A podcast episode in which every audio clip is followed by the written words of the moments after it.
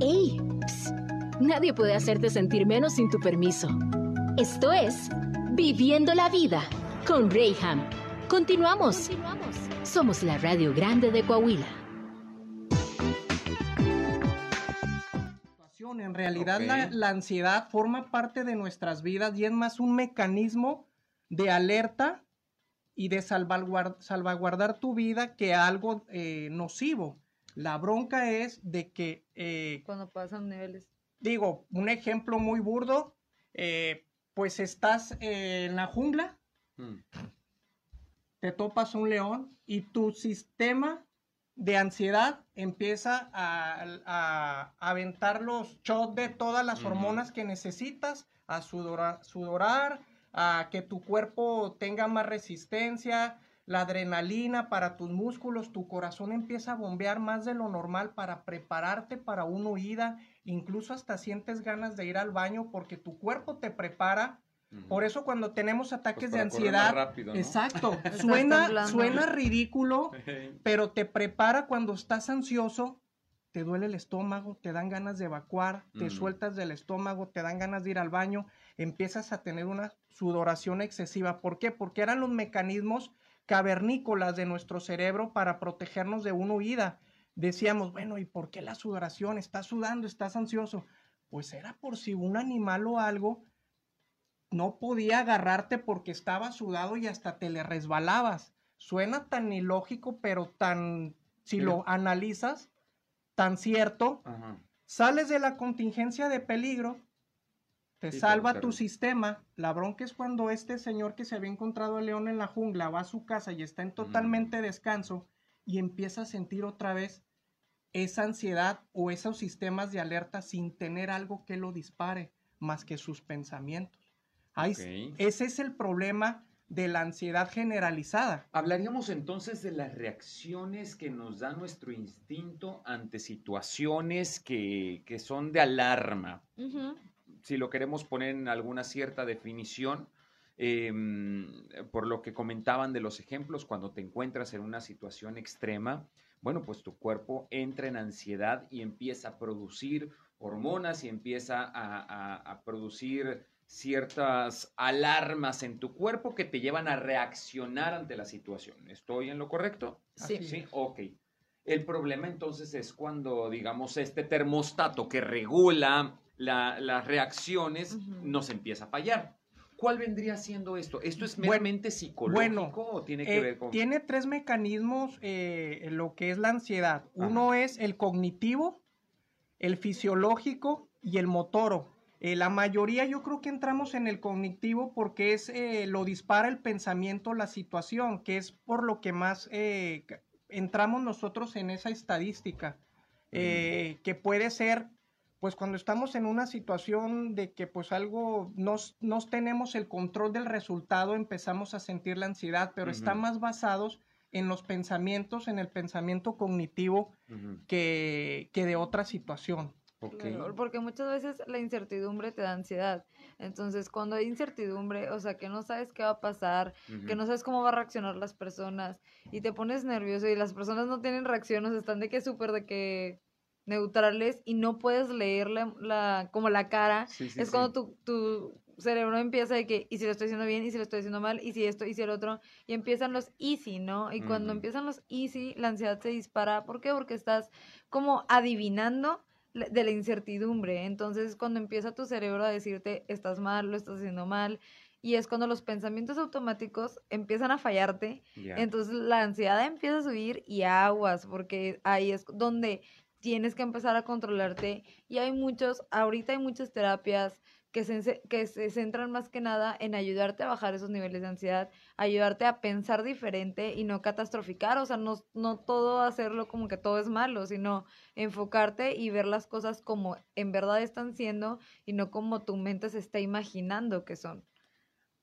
Y fíjate que lo menciono por esto, muchachos, y quiero que me ayuden porque ah, como preámbulo de esta entrevista, que agradezco a las personas que nos están viendo también a través de Facebook o nos están escuchando en nuestro podcast radial eh, a través de Spotify, eh, hay, hay estos detonantes externos que de una manera inconsciente nosotros estamos aplicando y disparan los niveles de ansiedad. Yo decía, si de por sí es complicado poder distinguir un ataque de ansiedad, una, un momento eh, difícil, extremo, por reacción o por situaciones que también acontecieron en el pasado y ahorita vi este, me atropellaron de niño y ahorita pues pararme a pie de calle siempre es, un, es una ansiedad que me produce, ¿no? Sí. Ya no es precisamente ese, esa amenaza en tu contra, simplemente son tus recuerdos que te están detonando tus niveles de ansiedad y que te están llevando a enfrentarte a ese momento nuevamente.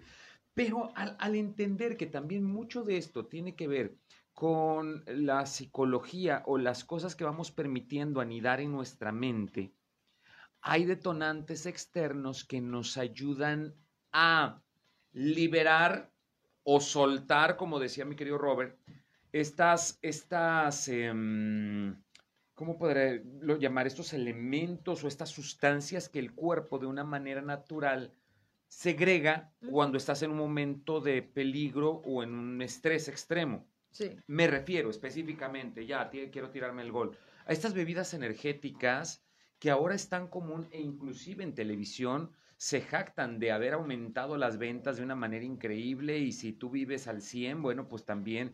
Y veo cada vez más personas en la calle que llevan su botellita para, para estar siempre al 100 y no son más que eh, estas bebidas energéticas que, que, te levantan el ánimo, que vienen con estas sustancias que hacen que, que te mantengas un poco más despierto y alerta pero nunca te diste cuenta que sí estabas batallando tú con ansiedad y aparte le metes estos detonantes, pues ah, exactamente, o sea, dijo el Buki, ¿a dónde vamos a parar, no? Como todos los memes que dicen de que tengo ansiedad y me tomé cinco cafés, jaja, o sea, dice que pues obviamente tú, o sea, tu corazón va a latir más fuerte, al momento de que tu corazón empieza a latir más fuerte, empiezas a temblar, y cuando empiezas a temblar, empiezas, como dice Roberto, de que a sudar y todo, y tu mente no entiende si es una reacción normal por la cantidad de cafeína que estás tomando, como en estas bebidas energéticas la tienen, o es porque estás con ansiedad, entonces tu cerebro dice, pues eh, todas las reacciones que tienes de ansiedad, entonces supongo yo que tiene ansiedad, entonces tu mente también se mete al juego y ahí es cuando empieza todo esto, porque somos seres biopsicosociales, o sea, todo lo que pasa en nuestro cuerpo tiene, o sea, tiene que ver con lo que pasa con, en la sociedad y tiene que ver, o sea, con nuestra mente, con, con, cómo pensamos y cómo actuamos. Entonces, una no, no podemos como que desprender de la otra, ¿no? O sea, siempre van en unidad. Y, y, no olvidar que en realidad la ansiedad es algo natural y es un mecanismo del cuerpo. Eh, pues esta gente que abusa, bueno, por eso también hay medicamentos. Ahorita yo creo que vamos a tocar ese tema porque la ansiedad es un, mecanismo natural del cuerpo que no lo podemos evitar. De hecho, es bueno tenerlo.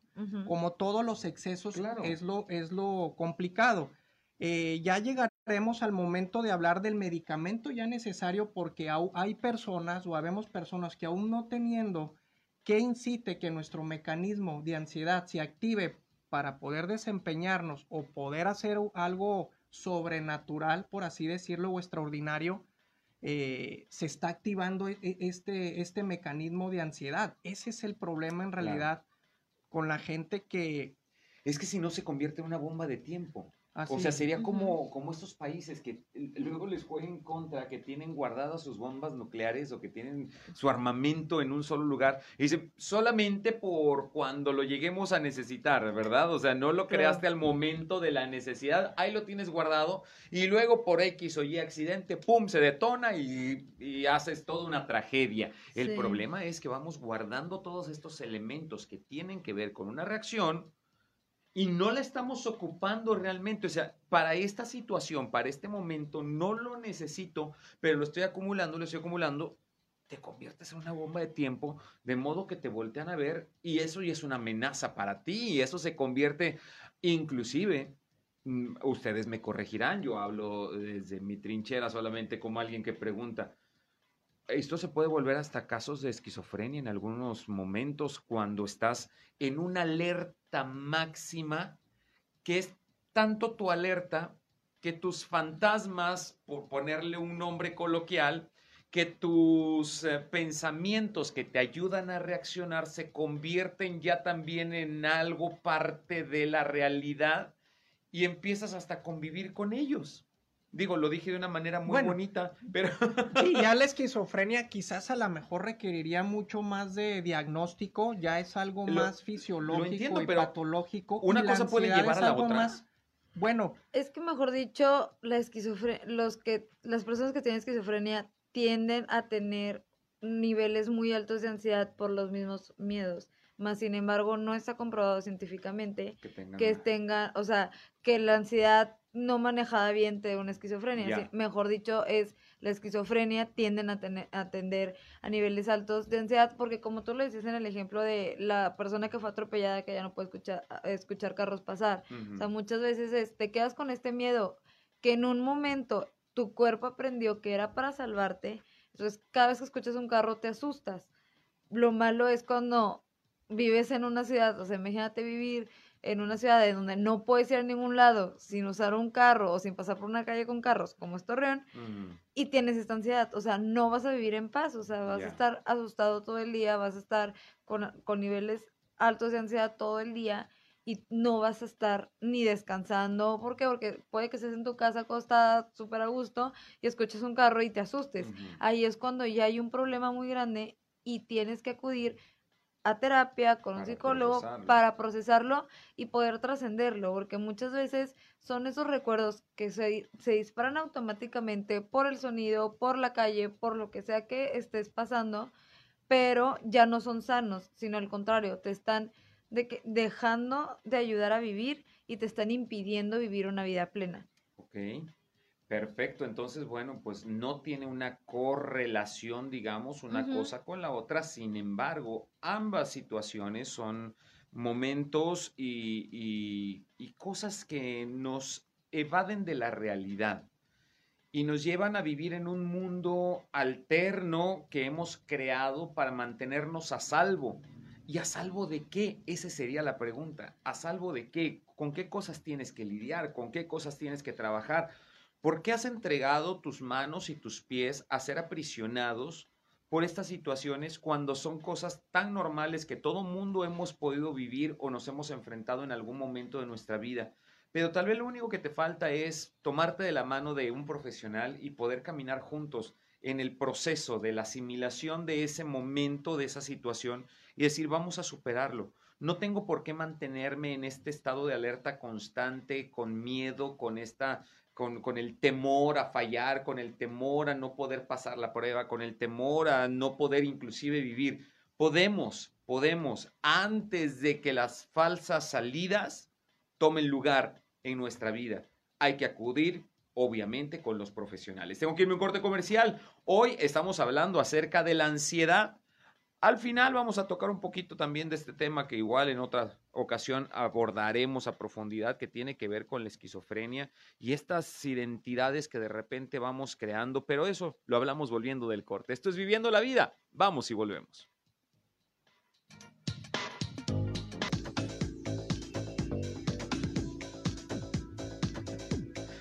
Hombre, denos más comerciales, tan buena que está la plática.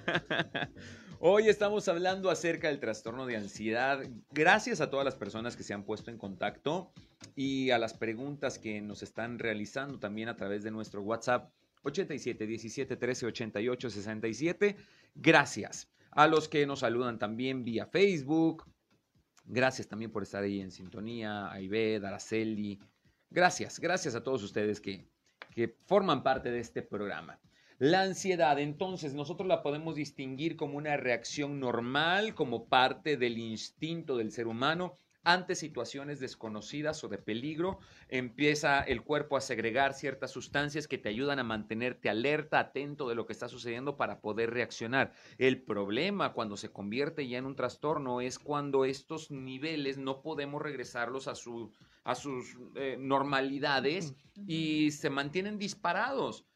Manteniendo una alerta inclusive ante situaciones que, que pues nada que, Que no ver. existen. Exactamente. Sí, es ya no cuando ya se pasa un trastorno generalizado. Quiere decir que las 24 horas del día estás en ese estado de vigilia o de ansiedad. Pero qué O cansado, cualquier ¿no? cosa te lo dispara. Claro, te claro. imposibilita, como comentaba Regina en un inicio, o sea, te totalmente te deshabilita para poder te seguir en, en tus actividades normales, cotidianas, en el trabajo, como padre, como hijo. Y es una situación muy complicada, Reihan, porque a nivel fisiológico eh, suceden cosas muy tremendas. Puedes sufrir un infarto, puedes perder la vida de un ataque de ansiedad. Wow.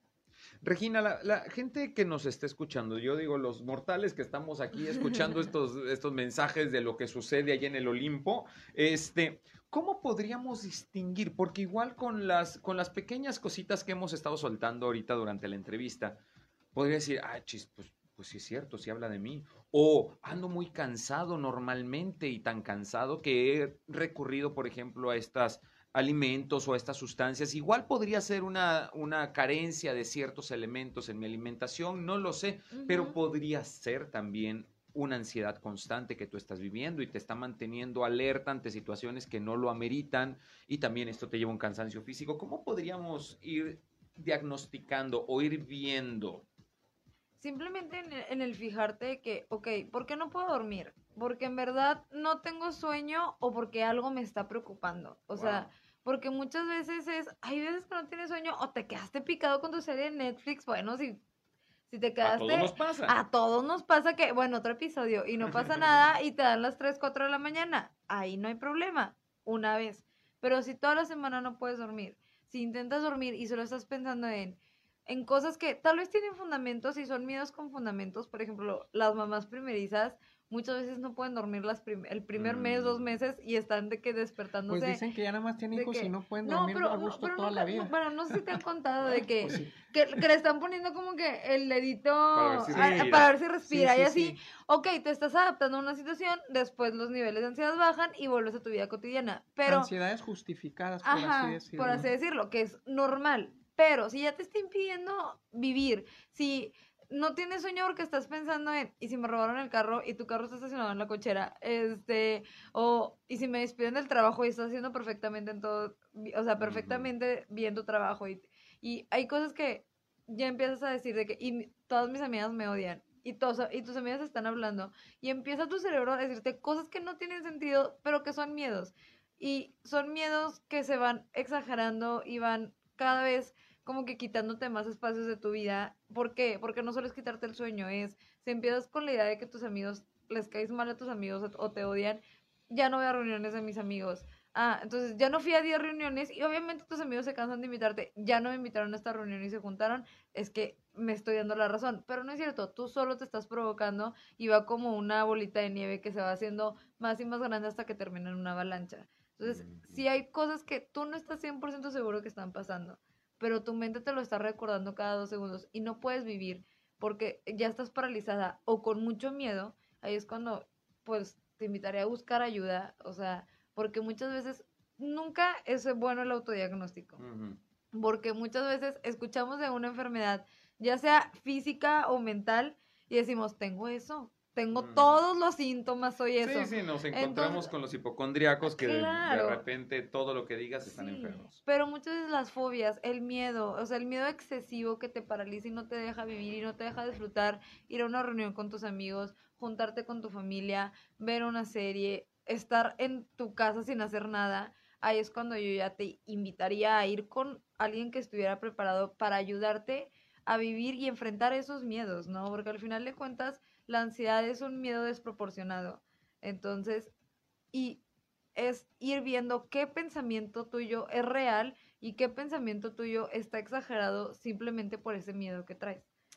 Y es precisamente a lo que encaminaba yo esta pregunta. Entiendo, y sí, por favor, todas las personas que nos están escuchando o que nos están viendo a través de las redes sociales, yo te invito, o sea, no, no te automediques, por favor, no llegues a esa instancia. Tampoco, por favor, te des un autodiagnóstico, porque no va por esto, no va por ese lado. Tenemos que tratar este asunto con la responsabilidad que tiene y la seriedad que tiene Y la este tema. Exactamente. ¿Por qué? Tocaste un tema muy... Y, y yo me refería más bien a, a identificar estas, estas señales de alerta que nuestro mismo cuerpo nos da. No es que tú a, a través de esto puedas diagnosticarte, pero sí que puedas entender que hay una señal de alerta y encamínate con el profesional para que pueda diagnosticarte Sí. de una manera correcta. Pero lo que tocabas el tema del sueño es tan relevante. O sea, si tú ya estás batallando para dormir, ok, pasó una noche, dos noches, bueno, está bien, está andaba. Hay algo, hay algo sí, ahí que está bien. Un asunto que debes de tratar. Pero oye, si esto ya ha sido una constante, tu cuerpo necesita el descanso, tu Sí. cuerpo necesita el, el desenchufarse tantito de todo el estrés o pensamientos que tienes, porque esto se desencadena a problemas eh, este, cardíacos, tiene que ver con problemas hepáticos, tiene que ver con muchas situaciones que después dices, ay, es que me llegó el azúcar y no sé por qué, ay, es que tengo la presión alta y no sé por qué, oye, pues es que no supiste manejar tus niveles de ansiedad. De hecho, pues el ser humano puede estar más días sin comer que sin dormir. Ayer vi una película bien estresante en, en Netflix y se llama precisamente Awake. No sé si Ah, les gusta sí. de ese Ajá. tipo de, de Sí. películas de estrés, pero Es buena, pero ay, no. no podían dormir. ¿Por qué? No sé. Entonces poco a poco se iba muriendo la gente y iba cayendo en crisis Sí. porque no dormían. O y sea, tu cerebro se desconecta. O sea, al final de cuentas, cuando estás con estos miedos que empiezan a crecer, a crecer, a crecer y no puedes dormir por días, o sea, la ansiedad va a crecer. ¿Por qué? Porque tu cerebro está cansado. Si de por sí ya tal vez los pensamientos que estabas teniendo no eran 100% reales, aquí se va a disparar todavía más el pensar de más, el ver fantasmas, como tú dices, en donde no los hay, en mucho ruido. Entonces, si ya estás batallando para dormir y así, pues sí hay que buscar ayuda porque el descanso es fundamental.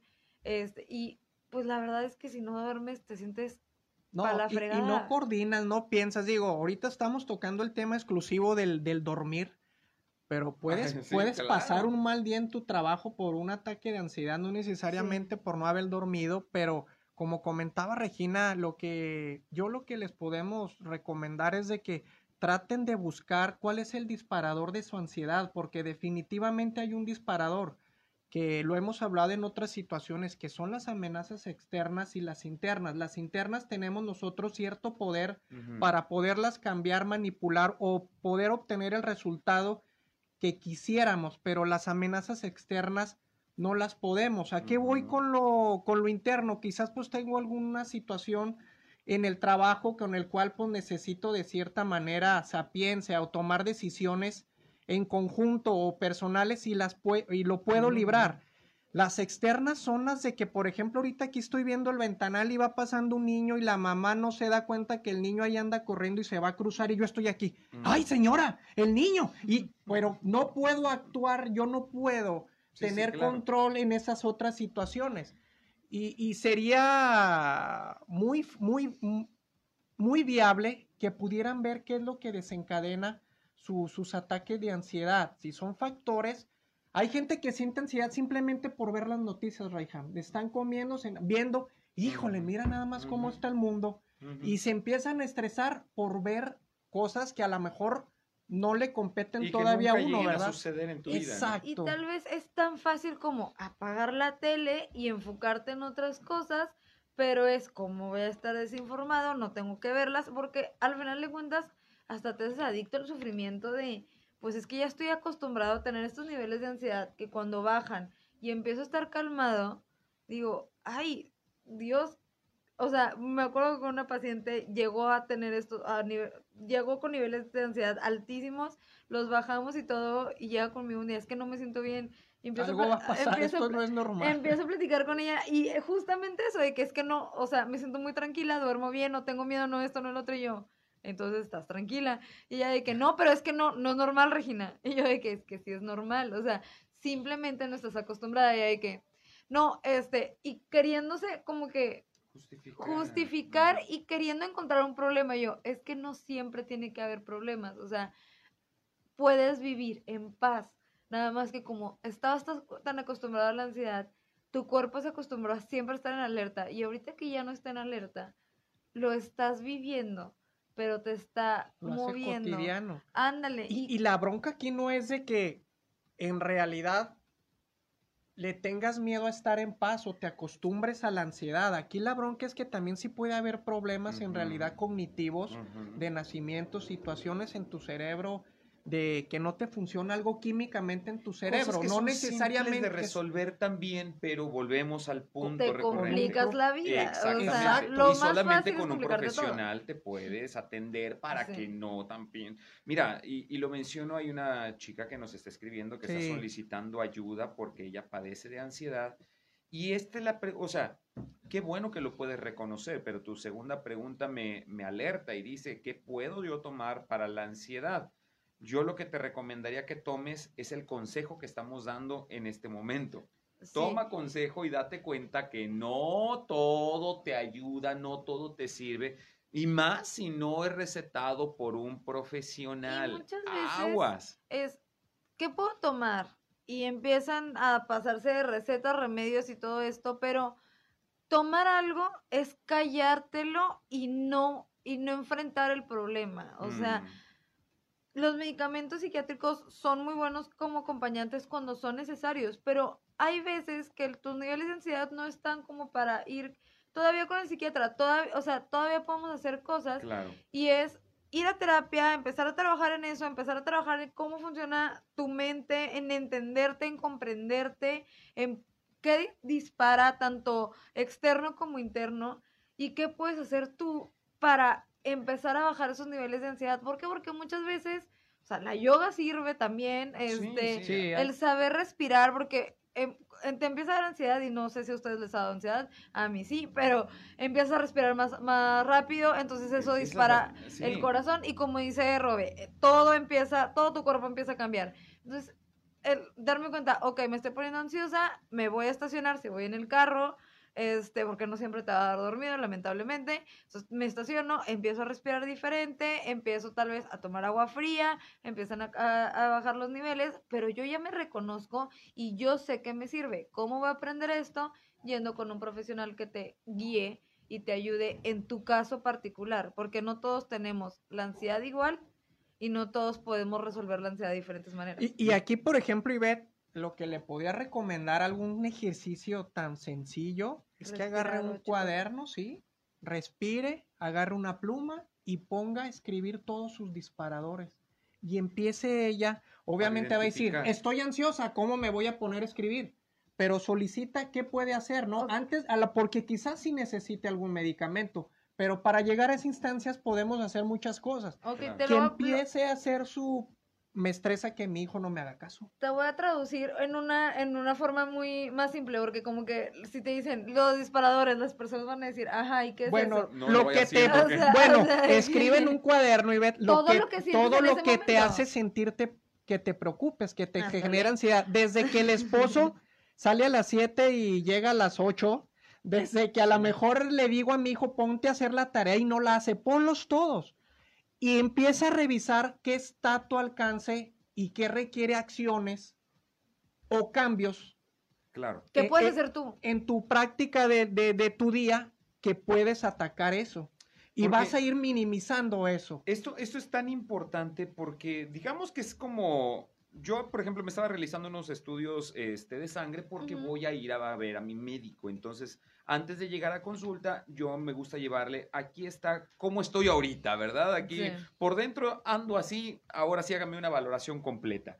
Y estos ejercicios que estamos poniendo pueden ser previos a la consulta psicológica que te va a ayudar y te va a liberar de todo esto. Sí estamos hablando, y no sé si lo alcanzaste a percibir, pero estamos hablando por encimita de estos tratamientos que podemos empezar a tomar. Sería muy irresponsable de nuestra parte ahorita decirte marcas o decirte eh, fórmulas, porque eh, bien lo decía Regina, a veces en misma crisis de ansiedad tomamos esta eh, iniciativa y nos automedicamos. Y esas son las puertas que empezamos a abrir, que a veces recurrimos al alcohol para que nos baje nuestros niveles de ansiedad.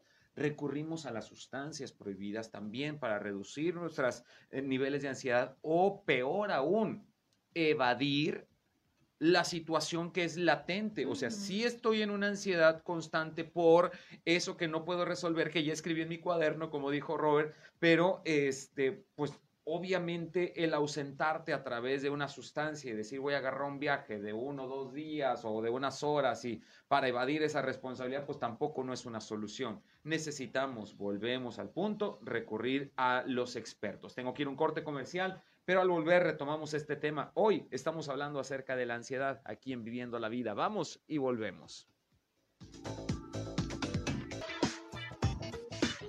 Acaba de mencionar algo, mi querido Robert, tan, tan común, tan cotidiano, y a veces el perfeccionismo que cada uno tiene te lleva a niveles de ansiedad en tu vida. Esta persona que le gusta ser muy pulcra, yo conozco personas, o sea, yo sí me considero que tengo un toque de, de, de tener las cosas en orden y limpias, sin embargo, tampoco caigo en el extremo de aquellos que, por ejemplo, que acomodan su ropa de la más oscura a la más clara. De mí no va a estar hablando. Ah, qué De mí no va a estar hablando. Por favor.